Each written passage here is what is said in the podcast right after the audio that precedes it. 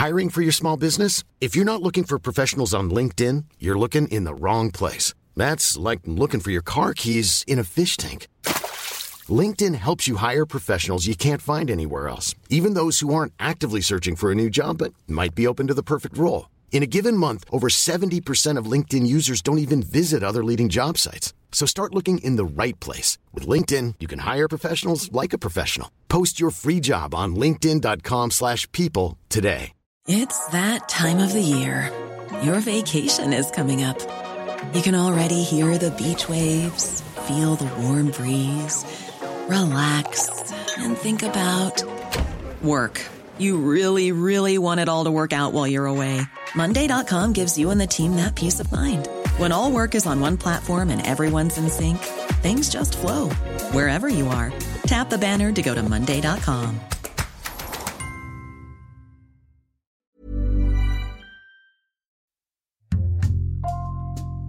Bonjour, c'est Jules Lavie pour Code Source, le podcast d'actualité du Parisien.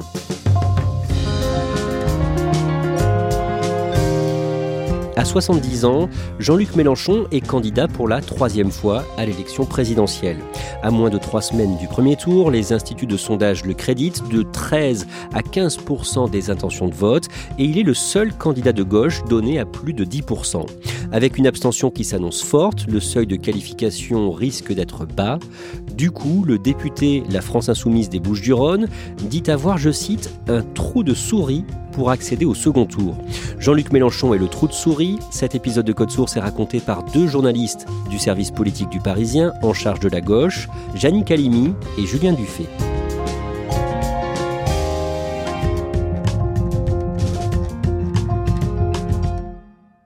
Présidentielle 2017, le dimanche 23 avril à 20h, premières estimations du résultat du premier tour.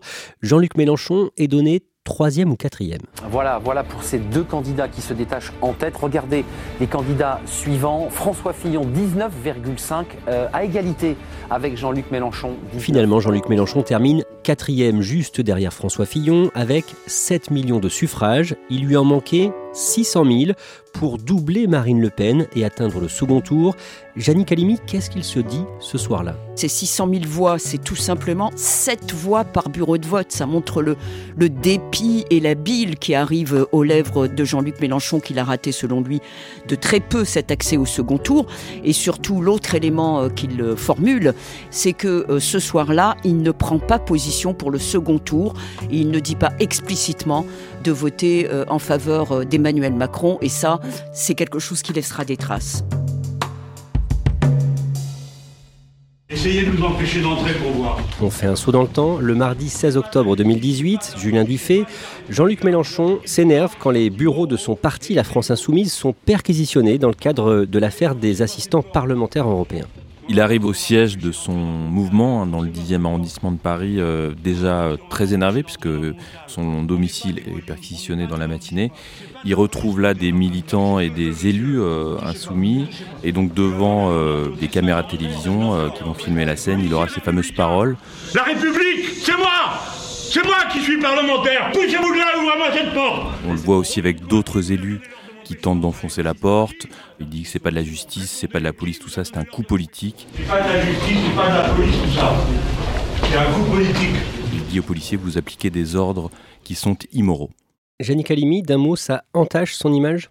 Ça entache totalement son image pour euh, euh, trois raisons. Il montre un manque de contrôle total de sa personnalité et de son individu. Il montre, quand il dit la République, c'est moi, que euh, potentiellement c'est un autocrate en puissance. Il remet en cause la séparation des pouvoirs. Et pour ces trois raisons-là, ça va être trois boulets qu'il va là aussi traîner pendant longtemps. Après avoir hésité, Jean-Luc Mélenchon décide de se présenter à l'élection présidentielle pour la troisième fois, la troisième fois d'affilée, après 2012 et 2017. Et il l'annonce le dimanche 8 novembre 2020 dans le journal de TF1. Mon intention est d'aider à déconfiner les esprits, à nouveau à se projeter sur l'avenir. Alors, je ne dis pas que je sois une projection sympathique pour tout le monde, mais pour des millions de braves gens simples, oui, c'est le cas. Et je les appelle à se regrouper. Alors oui, je suis euh, prêt et euh, je propose ma candidature. Là, on est un an et demi avant la présidentielle 2022. Julien Dufay, pourquoi est-ce qu'il se lance aussitôt? C'est que à la France insoumise, il n'y a pas besoin de primaire. En fait, euh, Jean-Luc Mélenchon, c'est le chef à contester. Il n'avait aucun concurrent et donc euh, son investiture, en quelque sorte, a été une formalité. Et puis, euh, c'est une constante chez Mélenchon. On l'avait déjà vu en 2012 et en 2017. Il est adepte, en fait, des très longues campagnes. il dit qu'il a besoin de, temps pour que son programme L'avenir au commun infuse dans la société. Il a aussi besoin de temps pour aller chercher ces cibles électorales que sont les électeurs des quartiers populaires, les abstentionnistes. Jannick Halimi, pour les deux dernières présidentielles, 2012 et 2017, Jean-Luc Mélenchon représentait aussi le Parti communiste, mais pas cette fois. Le 9 mai, Fabien Roussel est investi candidat du PCF. Qu'est-ce que ça change pour Mélenchon? Ça change euh, pas mal de choses parce que ça risque de lui coûter son accès au second tour. Pourquoi? Parce que Fabien Roussel profite lui aussi d'une petite dynamique dans les sondages. On le crédite selon les sondages entre 3, 4, 5 ce qui est un réservoir euh, de voix euh, potentiellement euh, manquant à Jean-Luc Mélenchon. Deuxièmement, Fabien Roussel montre un peu ces différences sociales, parce que M. Roussel met le social avant l'écologique. Et puis surtout, ce qui est très important pour les classes populaires, Roussel appuie sur l'aspect ordre et sécurité publique, ce qui est quelque part à l'opposé également de Jean-Luc Mélenchon. À la fin de l'été, le dimanche 29 août, Julien Dufay, vous êtes à Valence, dans la Drôme, où la France insoumise organise son université d'été. Et dans son discours de clôture, Jean-Luc Mélenchon dit vouloir essayer de convaincre notamment les abstentionnistes. Oui, il dramatise l'enjeu en fait. Euh, il y a une période où il a baissé dans les sondages, il est euh, entre 7 et 9, 10%. Et en fait, il dramatise l'enjeu. Il a cette phrase l'abstention vote Macron. Plus ça vote, plus nous sommes forts. Moins ça vote plus Macron et Le Pen sont forts. C'est cette loi-là. L'abstention. Vote Macron. Quelques jours plus tôt, dans une interview au Dauphiné Libéré, il a même dit que euh, si les quartiers populaires ne se déplacent pas pour voter, il sera écrasé dans cette élection. Le jeudi 23 septembre, Jean-Luc Mélenchon débat sur euh, la chaîne BFM TV avec le journaliste et polémiste Éric Zemmour qui, à ce moment-là, n'est pas encore officiellement candidat. Bonsoir Jean-Luc Mélenchon. Bonsoir. Bonsoir Éric Zemmour. Bonsoir. Janine Calimi, pourquoi Jean-Luc Mélenchon a accepté de débattre avec Éric Zemmour il a accepté euh, Jean-Luc Mélenchon parce que ça lui permet euh, d'avoir une exposition médiatique qu'il n'aurait euh, peut-être pas eu parce qu'Éric Zemmour appelle et attire la lumière des médias à cette époque. Deuxième raison également, c'est que Jean-Luc Mélenchon profite aussi du refus des autres candidats de débattre avec un Éric Zemmour qui n'est pas encore officiellement candidat. Et troisième point sur le fond, ça permet aussi à Jean-Luc Mélenchon de se positionner comme le porte-drapeau de l'antiracisme face aux propos extrêmement euh, provocateur, et c'est un euphémisme de ma part, que tient euh, Éric Zemmour euh, sur l'immigration et l'islam. Janine Calimi, mi-octobre, Jean-Luc Mélenchon choisit un nouveau nom pour cette campagne. Il abandonne l'étiquette de la France insoumise. Oui, il abandonne l'étiquette de la France insoumise qui est une étiquette de parti. Il avait peut-être espéré attirer, convaincre les autres partis à faire une alliance, mais une alliance derrière lui. Donc bien évidemment, ça n'a pas suscité un enthousiasme délirant de la part des autres forces politiques. C'est pour cette raison qu'il se fait appeler l'Union populaire, parce qu'à travers le, la sémantique, il y a bien sûr une stratégie politique différente, c'est-à-dire que Jean-Luc Mélenchon décide de euh, mettre le curseur sur euh, l'union des électeurs et non pas des appareils partisans, d'où le passage de la France insoumise, nom de parti, à Union populaire, plutôt dénomination d'une stratégie électorale. Sur BFM TV, le 28 octobre, à la fin d'une interview, Jean-Luc Mélenchon est interrogé par le présentateur Bruce Toussaint sur un supposé antisémitisme d'Éric Zemmour. Monsieur euh, Zemmour ne doit pas être antisémite parce qu'il reproduit beaucoup de, scénarios culturels. Euh, bon, on change rien à la tradition, euh, on, on, bouge pas, la créalisation, mon Dieu, quelle horreur. Et tout ça, ce sont des traditions qui sont beaucoup liées au judaïsme. Suite à ces propos, Jean-Luc Mélenchon est accusé à son tour d'antisémitisme. Christophe Castaner, le patron du groupe LREM à l'Assemblée, dénonce dans un tweet des références abjectes avant d'ajouter Rien, jamais ne justifie de sombrer dans l'antisémitisme. Julien Dufay, comment se défend Jean-Luc Mélenchon? Alors il se défend euh, d'abord par l'attaque. il dit que ces accusations ne sont pas nouvelles, qu'on les ressort à chaque fois, que c'est un refrain euh, des mêmes haineux, ce sont ses mots. Il reconnaît qu'il a été mal compris et qu'en fait il a dit l'inverse de ce qu'il pensait. Au mois de novembre, il sort son programme en librairie, L'avenir en commun. D'un mot, Julien Dufay, c'est en grande partie euh, le même programme que cinq ans auparavant? Oui, c'est largement inspiré du programme de 2017 qui va être enrichi et adapté au temps présent, notamment euh, au contexte hein, sanitaire que l'on connaît. C'est quoi ces grands axes de campagne? C'est le SMIC a mis 400 euros pour plus de pouvoir d'achat. C'est ce qu'il appelle la bifurcation écologique avec euh, une planification pour euh, atteindre les objectifs euh, de lutte contre le réchauffement climatique. C'est le blocage des prix également. C'est énormément de propositions. Jannick Calimi, avec Julien Dufay, vous interrogez Jean-Luc Mélenchon pour Le Parisien le vendredi 3 décembre et il vous explique avoir une petite chance d'atteindre le second tour de la présidentielle. Il espère, dit-il, se faufiler dans un trou de souris. Oui, il utilise le mot de trou de souris. Pourquoi? Parce que à cette époque, Jean-Luc Mélenchon est encore plutôt bas dans les sondages. Même s'il est euh, euh, à la tête de tous les autres candidats de gauche, il est grosso modo autour de 10%. Il peut être même dans certains sondages en dessous de 9%. Donc, euh, vous voyez l'écart qui le sépare du seuil d'accessibilité au second tour qui est autour de 18%. Deux jours plus tard, Yannick Halimi, le dimanche 5 décembre, il tient son premier meeting à la Grande Arche de la Défense dans les Hauts-de-Seine, près de Paris. Et il y a du monde, 5000 sympathisants. Merci, merci à vous tous d'être si nombreux. Meeting qui est extrêmement bien réussi. Il joue sur tous les registres, euh, le tribun, euh, euh, le rhéteur, le littéraire, le combatif. Jean-Luc Mélenchon s'ancre vraiment dans une gauche radicale. C'est-à-dire que là, il va essayer de faire la synthèse entre être crédible pour être président de la République tout en tenant un discours extrêmement radical à tout point de vue et notamment d'un point de vue économique puisqu'il prône la rupture avec le capitalisme et ils savent que si nous faisons rompre la chaîne du capitalisme mondialisé en France, alors elle craquera partout ailleurs. Il dit que ce sera pour lui le grand changement, euh, que pour euh, Zemmour et Le Pen, c'est le grand remplacement, et que pour Emmanuel Macron et Valérie Pécresse, c'est la grande démobilisation. Julien Dufay, à la mi-décembre, vous le suivez dans son déplacement en Guadeloupe. Oui, il arrive euh, une semaine euh, à peu près après la fin du mouvement euh, social hein, qui a embrasé l'île. C'était un mouvement contre l'obligation vaccinale des soignants. Il va aller à la rencontre justement de ces fameux soignants et il va longuement discuter avec eux. Il va rester plusieurs heures. Et puis il va aussi tenir un meeting au Gosier, donc près de Pointe-à-Pitre, dans une salle qui est comble. Merci, merci. Merci, je vous en prie. Il explique que la situation en Guadeloupe préfigure un peu euh, celle qui pourrait euh, intervenir en métropole et les appelle à déchouquer euh, Macron. S'il vous plaît, le 10 avril prochain, déchouquer M. Macron. Déchouquer, c'est un terme antillais qui veut dire à la fois déraciner, mais au sens figuré, destituer aussi Macron. Le dimanche 16 janvier, Jean-Luc Mélenchon veut se montrer innovant. Après ses meetings à distance par hologramme il y a 5 ans, il organise à Nantes un meeting immersif avec des vidéos projetées sur des écrans géants et olfactifs, mais les diffuseurs d'odeurs ne vont pas vraiment bien fonctionner. Et pendant ce meeting, Julien Dufay, il se présente comme une tortue électorale. Faites confiance à une tortue électorale sagace comme moi.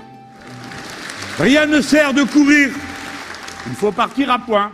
Il emprunte ça évidemment euh, au Fab de La Fontaine euh, et, il demande aux électeurs de lui faire confiance dans cette élection. Huit jours plus tard, il est à Bordeaux et il commence son meeting dans la rue. Il veut transformer en fait euh, tous ses meetings en démonstration de force. Et là, à Bordeaux, il a loué une salle de 1200 personnes qui est clairement trop modeste hein, pour le nombre de participants attendus. Et donc, il va commencer son meeting dans la rue, ce qui va être vu quand même comme un coup de com' hein, par ses adversaires.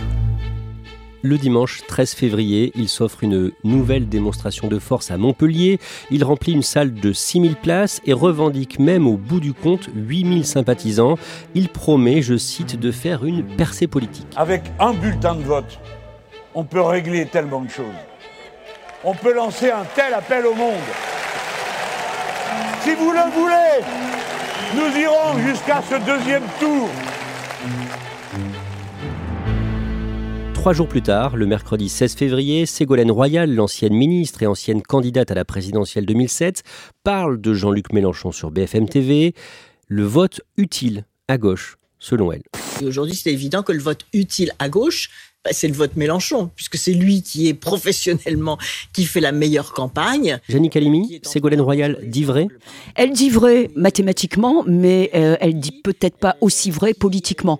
Jean-Luc Mélenchon a des réservoirs de voix à gauche, que ce soit euh, chez Fabien Roussel, chez Yannick Jadot, ou en tout cas chez les écologistes. Il peut tout à fait avoir effectivement un transfert euh, d'électeurs vers Jean-Luc Mélenchon qui peut prétendre accéder au second tour. Ça, c'est vrai que mathématiquement, c'est possible. Mais politiquement, les choses sont moins évidentes parce que beaucoup de personnalités et de candidats à, droite comme à gauche remettent en cause la possibilité de mettre en œuvre le programme de Jean-Luc Mélenchon, ce qui fait que certains estiment que le vote utile, en fait, est un vote futile et que pour d'autres, le président utile serait en fait un président inutile.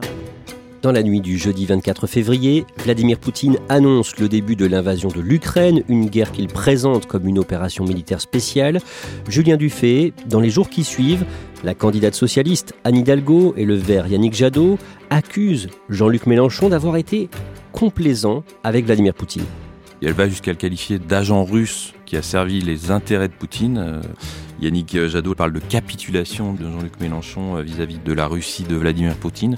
Et en fait, ils font référence à des propos répétés de Jean-Luc Mélenchon ces derniers mois, où il a d'abord minimisé le risque de guerre en Ukraine, hein, ce qui est clairement établi. Euh, il expliquait par exemple à l'automne qu'il ne croyait pas à une attitude agressive de la Russie qu'il considérait d'ailleurs comme un partenaire. Il chargeait en fait l'OTAN et les Américains euh, d'une forme d'escalade, en parlant même de l'OTAN comme un agresseur. Et puis il était fidèle à sa stratégie de non-alignement. Il était opposé, comme la Russie, à l'extension de l'OTAN à l'Est et au fait qu'aux frontières de la Russie, il puisse y avoir des bases de l'OTAN et des militaires. Après euh, le début de l'invasion euh, russe de l'Ukraine, comment a réagi Jean-Luc Mélenchon? Quand la guerre éclate, il est à la Réunion euh, pour un déplacement de campagne. En fait, il va passer la majeure partie de son séjour à multiplier les duplex avec les médias pour s'expliquer et en défense en fait hein, de ses positions. Il dénonce évidemment l'invasion russe. Il reconnaît une erreur, hein, celle d'avoir dit que la Russie n'envahirait pas l'Ukraine, mais il cible aussitôt Emmanuel Macron en disant que il s'est référé à ce que disaient les hautes autorités françaises qui ne voyaient pas eux non plus le risque imminent. Et il explique qu'au lieu d'envoyer du matériel de guerre, il serait plus urgent de négocier pour obtenir un cessez-le-feu. Et il reste sur sa position de non-alignement. Il explique même avoir une forme de clairvoyance en disant que depuis 2014, c'est le seul à avoir euh, dit que euh, établir l'OTAN à la frontière de la Russie, c'était le risque euh, d'une escalade et d'un conflit. Le samedi 5 mars, quelques jours après euh, l'abandon de Christiane Taubira, faute de parrainage, la primaire populaire, cette consultation par Internet de sympathisants de gauche, annonce soutenir non pas le deuxième du vote, Yannick Jadot, mais le troisième, Jean-Luc Mélenchon. Oui, alors c'est une surprise hein, pour tout le monde, y compris euh, pour Yannick Jadot et pour Jean-Luc Mélenchon euh, lui-même qui ne s'y attendait pas du tout, d'autant plus qu'il n'a jamais eu de sympathie pour ce processus dit démocratique de choix d'une candidate ou d'un candidat euh, de gauche à l'élection. Et d'ailleurs, quand il entend euh, cette décision euh, de la part de la primaire populaire, il a une sorte de ricanement ironique. Il veut pas en entendre parler. Et de toute façon, il ne prendra pas en compte, dit-il, lui ou ses lieutenants, les propos et la décision de cette primaire populaire. quelques semaines après, la primaire populaire est, déchirée en interne parce que tous les responsables de cette plateforme élective ne sont pas d'accord entre eux. La primaire populaire viendra à s'excuser de la la décision qu'elle avait prise de choisir euh, Jean-Luc euh, Mélenchon. Le 6 mars, avec Julien Dufay, avant un meeting de Jean-Luc Mélenchon à Lyon, vous écrivez, Jannick Alimi, qu'il agrandit son trou de souris. Pourquoi Que se passe-t-il à ce moment-là Jean-Luc Mélenchon grimpe, grimpe dans les sondages. À l'époque où nous l'interviewions, Julien et moi, il n'était plus qu'à 2,5% de euh, l'accès au second tour, ce qui est pratiquement euh, la marge d'erreur dans un sondage. Donc euh, il a effectivement la légitimité à dire que ce trou de souris s'agrandit. Il faut dire qu'il y a des éléments objectif. Christiane Taubira, qui est une candidate de gauche, même si elle n'a pas appelé à soutenir tel ou tel candidat, a tout de même euh, jeté l'éponge. Le parti vert est également déchiré puisque Sandrine Rousseau, pour des propos euh, extrêmement maladroits, voire provocateurs à l'égard d'Yannick Jadot, le candidat vert, s'est fait éjecter de la campagne et que, en plus, des personnalités comme euh, Ségolène Royal, on en parlait tout à l'heure, et même, même le MEDEF estiment que la candidature et le programme de Jean-Luc Mélenchon sont tout à fait euh, crédibles et sérieux. Ainsi d'ailleurs que Jacques Attali, j'ajoute, l'ancien Sherpa de, de François Mitterrand, qui reconnaissent à Jean-Luc Mélenchon le sérieux total, la cohérence de son programme. Et donc le fameux vote utile dont on parlait, Jean-Luc Mélenchon l'assume avec une autre expression. Il veut parler du vote efficace, en tout cas euh, peut tout à fait jouer à plein et légitime le fait que Mélenchon estime que son trou de souris devient plus confortable.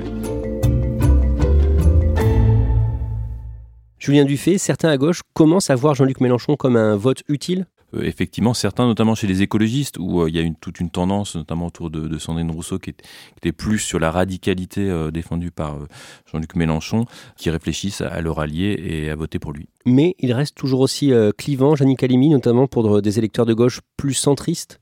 Ah, il reste extrêmement clivant et même la fameuse expression de Manuel Valls, les deux gauches irréconciliables, trouve une actualité et un aspect fondamental qui est assumé par la plupart effectivement des candidats, notamment euh, chez les socialistes, qui eux assument totalement et, revendiquent, revendiquent plutôt, une ligne euh, sur euh, la laïcité, la République, une ligne qui est absente non seulement du programme, mais de la vision du monde hein, de Jean-Luc Mélenchon, qui assume la créolisation de la société, alors qu'il était plus national en 2017, et ça, pour toute une partie de la gauche, encore une fois, notamment cet aspect-là, va à l'encontre, à leurs yeux, de la République, laïque qu'ils veulent défendre haut et fort. Julien Dufay, le lundi 14 mars, le soir sur TF1, huit candidats jugés incontournables sont interrogés. Certains, comme Éric Zemmour, semblent fatigués, mais pas lui. Oui, il y a un contraste assez saisissant euh, entre euh, Éric Zemmour qui va euh, multiplier les silences, les hésitations et les lapsus, et Jean-Luc Mélenchon qui est très en forme ce soir-là. Alors la paix est notre cause commune, on va le voir ce soir. Mais la guerre ne doit pas nous empêcher des pensées aux problèmes que nous devons trancher dans cette élection. Le changement climatique, il est commencé. Alors, on passe à la planification écologique, oui ou non? La retraite, c'est 65 ans avec M. Macron ou 60 ans avec moi? Il simplifie son discours euh, et il a des mots assez euh, directs et forts. Le vendredi 18 mars, il participe au Face aux lecteurs du Parisien, une interview menée par un panel de nos lecteurs qui sera publiée le dimanche 20 mars. Gianni Calimi, est-ce qu'il semble croire en ses chances? Il y croit, il a toutes les raisons pour y croire, et notamment l'affaiblissement de ses rivaux à gauche avec euh, la, dynamique du vote utile qui fonctionne peut-être partiellement, mais qui fonctionne tout de même. Il est extrêmement à l'aise. Il répond avec euh, vivacité en faisant rire le public, et il est effectivement droit dans ses bottes et dans sa stratégie politique et sur son programme euh, politique. Le jour de la parution de cette interview, Jean-Luc Mélenchon organise une grande marche à Paris et il y a des dizaines de milliers de militants entre les places de la Bastille et de la République. À la tribune, dans son discours, il semble galvanisé. Encore une fois, vous allez répondu à l'appel de notre idéal commun. Et la tribune, euh, il va installer tout de suite le match en fait face à Emmanuel Macron. Vous faites un choix de société car tel est bien dorénavant le sens de cette élection, puisque M. Macron a annoncé fort et clair son programme. Et il va résumer en fait l'enjeu de l'élection en disant que c'est un référendum social. Et il va promettre, euh, s'il est élu, euh, de signer immédiatement deux décrets, qui sont le SMIC à 1400 euros et le blocage des prix. Il installe d'emblée euh, l'enjeu, un président social avec lui ou la continuité avec Macron. Janine Calimi, on a bien compris que Jean-Luc Mélenchon croit vraiment en ses chances d'atteindre le second tour, mais au-delà de ce qu'il pense, est-ce qu'il a réellement une chance? D'accéder au second tour, ah oui, il a une chance. Euh, évidente, mais il faut tout de même qu'il surmonte un obstacle, c'est sa concurrence avec Marine Le Pen. Ils sont quand même à quelques 3-4% selon les sondages euh, d'écart, et là la bataille va se livrer sur quoi? Sur le vote populaire. On voit que Marine Le Pen joue beaucoup la carte du pouvoir d'achat et contrairement à Zemmour, s'ancre dans cet électorat et dans son programme euh, vis-à-vis des classes populaires et des classes moyennes, et Jean-Luc Mélenchon a aussi cet objectif, notamment, notamment en conquérant les abstentionnistes des quartiers populaires dont on parlait tout à l'heure. On dirait que sa principale force, c'est en fait la faiblesse de tous les autres candidats de gauche. Vous avez raison, c'est la faiblesse des candidats, mais il y a la faiblesse aussi de euh, leur programme et de leur vision du monde. Et là, on peut être contre, évidemment, la vision du monde de Jean-Luc Mélenchon et de la France insoumise, mais au moins, elle a cette vertu de correspondre à une France euh, de gauche, les oubliés, les sans-voix. Et force est de constater que Jean-Luc Mélenchon a capté euh, ce sentiment d'abandon et de délaissement et que pour le moment, cette vague-là le porte jusqu'où? Point d'interrogation.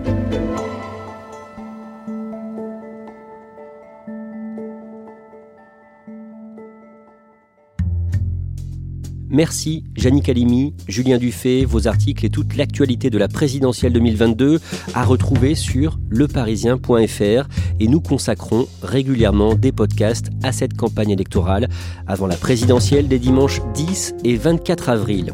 Cet épisode de Code Source a été produit par Raphaël Pueyo, Thibault Lambert et Sarah Amni. Réalisation Julien Moncouquiole. Code Source est le podcast d'actualité du Parisien, un nouvel épisode chaque soir de la semaine pour n'en rater aucun. N'oubliez pas de vous abonner sur votre application audio préférée.